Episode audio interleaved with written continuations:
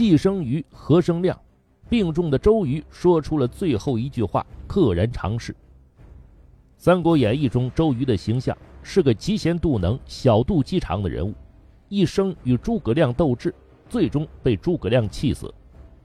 这其实是一个极大的误读。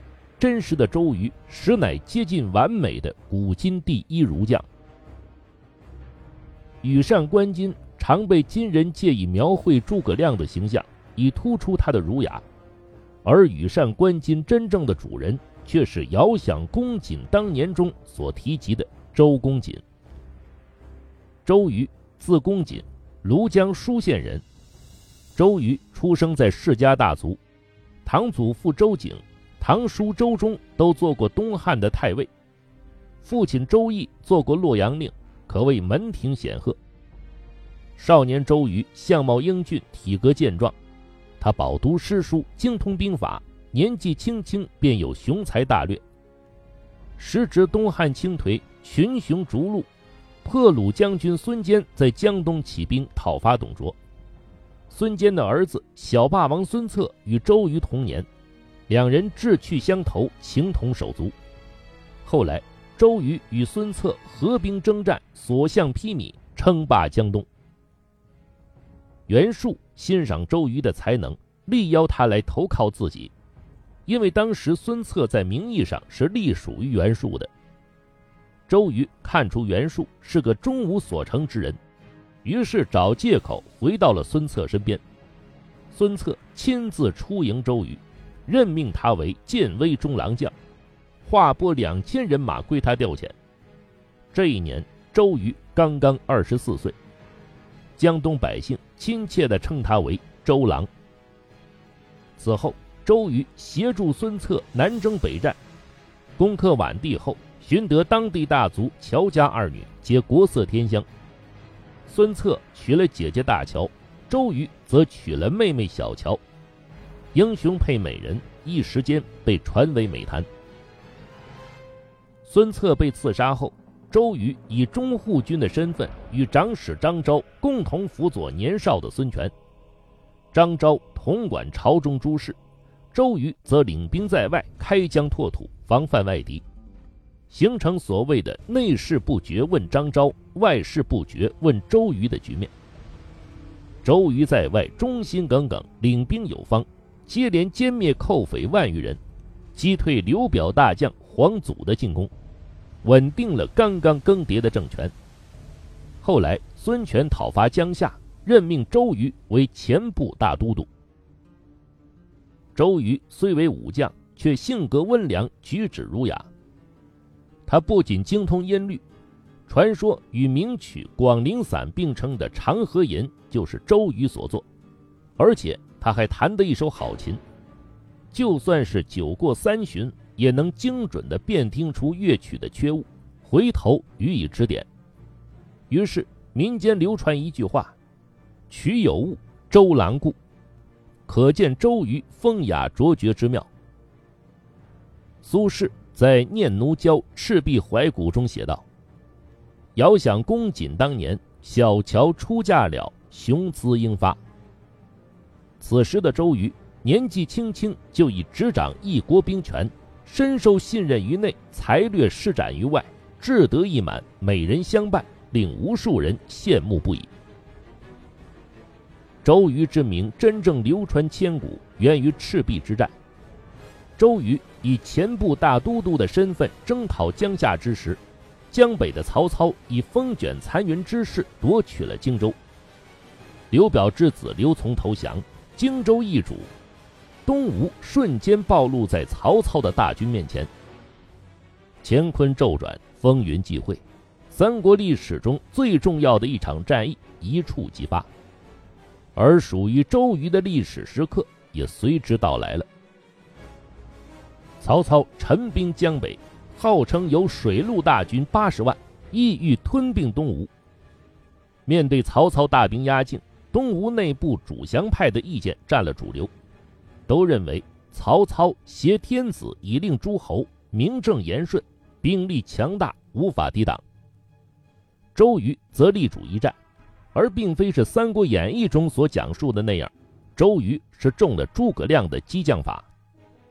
他对孙权说：“曹操虽名为汉相，实为汉贼。孙将军以神武雄才，秉承父亲和兄长的基业，割据江东，兵精粮足，英雄乐业，正当挥师横扫天下，为汉室去除奸佞。更何况此次曹操自己来送死，我们怎么能投降于他呢？”周瑜还分析说：“曹兵舍弃马匹。”凭借舟楫与我们对战，这不是北方人的所长。况且今冬严寒，马无草料，士兵长途跋涉，水土不服，必定会生疾病。这些都是用兵的大忌，而曹军皆犯，所以擒住曹贼就在今日。他郑重向孙权请命，请拨我精兵三万进驻夏口，我保证击破曹军。周瑜一席话。正合孙权的心意，他立即任命周瑜为大都督，主持抗曹大事。首次交战，周瑜指挥得当，加之曹军疾病流行，东吴获得胜利。曹军稍稍退后，与东吴军队对峙于赤壁。周瑜针对曹军战舰首尾相连的特点，采纳属下黄盖的计策，预备蒙冲斗舰及大型战船数十艘。船内堆积草料，泼上高油，又令黄盖伪书诈降，带领船队冲入曹军水寨，点燃火船。火借风势，越烧越旺，引燃了岸上的营房。曹营顷刻间陷入一片火海，兵马烧死、溺死者无数。曹军溃败，周瑜顺势挥军北击，攻克曹操大将曹仁把守的南郡。战场上。周瑜策马临阵指挥，被飞来的箭射中右肋，伤势严重，却一直坚持留在军营，继续指挥作战。赤壁之战是中国历史上以少胜多的著名战役。由于受到《三国演义》的影响，人们长期以来将赤壁之战的最大功绩归功于舌战群儒、借东风、草船借箭的诸葛亮。实际上，这三个故事都是虚构的。舌战群儒和借东风并不存在，而草船借箭也并非诸葛亮所为。诸葛亮在赤壁之战中只是个初出茅庐的谋士，作为刘备的使者，被派往东吴游说孙权联合抗曹。赤壁一战真正的英雄只有一个，那就是周瑜。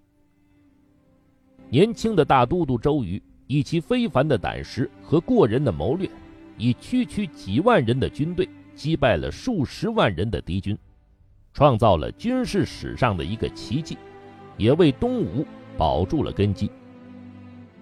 后人根据《三国演义》的艺术加工，将周瑜误读为一个心胸狭窄之人。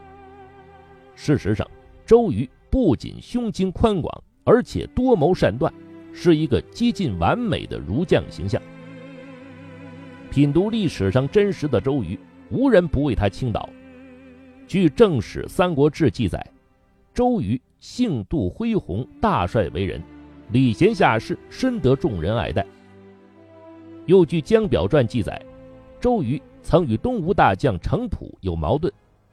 程普为东吴老臣，早在孙权的父亲孙坚活着的时候，就为孙家出生入死立下了赫赫战功。面对资历比自己浅的周瑜，程普常常盛气凌人，侮辱周瑜。周瑜对此并不记恨，反而更加恭敬地对待程普，从不与他计较。后来，程普渐渐悔悟，对周瑜愈发敬重，并对身边的人讲：“与周公瑾交往，如同喝甘甜的美酒，不知不觉自己便陶醉于他了。”由此。可见周瑜谦让服人的人格魅力。赤壁之战后，年轻的周瑜以其谋略一战成名。曹操逃回许都后，回想自己败北的经历，怅然叹道：“我输的并不丢人。”足见其对周瑜谋略的叹服。孙权升周瑜为偏将军，领南郡太守，并给他设置了俸邑。周瑜预料。刘备日后必成大事，便劝孙权将刘备安置在东吴，为其修筑宫室，以金钱和美色软化他，并将其部下关羽、张飞分至两地，化为己用，而并不是《三国演义》中所说的要设计害死刘备等人。可惜的是，孙权并没有采纳这一意见。周瑜还建议孙权。利用曹操新败的时机进攻益州刘璋，夺取蜀地，与西凉马超相互呼应，北方可图。这一构想与诸葛亮的三分天下的设想非常相似，孙权也非常赞同，只可惜最终没能付诸实施。公元二百一十年，周瑜在西进计划得到赞同后，回到驻地整理行装，集结兵马出发。准备去施展自己更大的宏图，可惜事不遂愿，天妒英才。东吴大军刚刚出发不久，周瑜病逝，一代将星陨落，年仅三十六岁。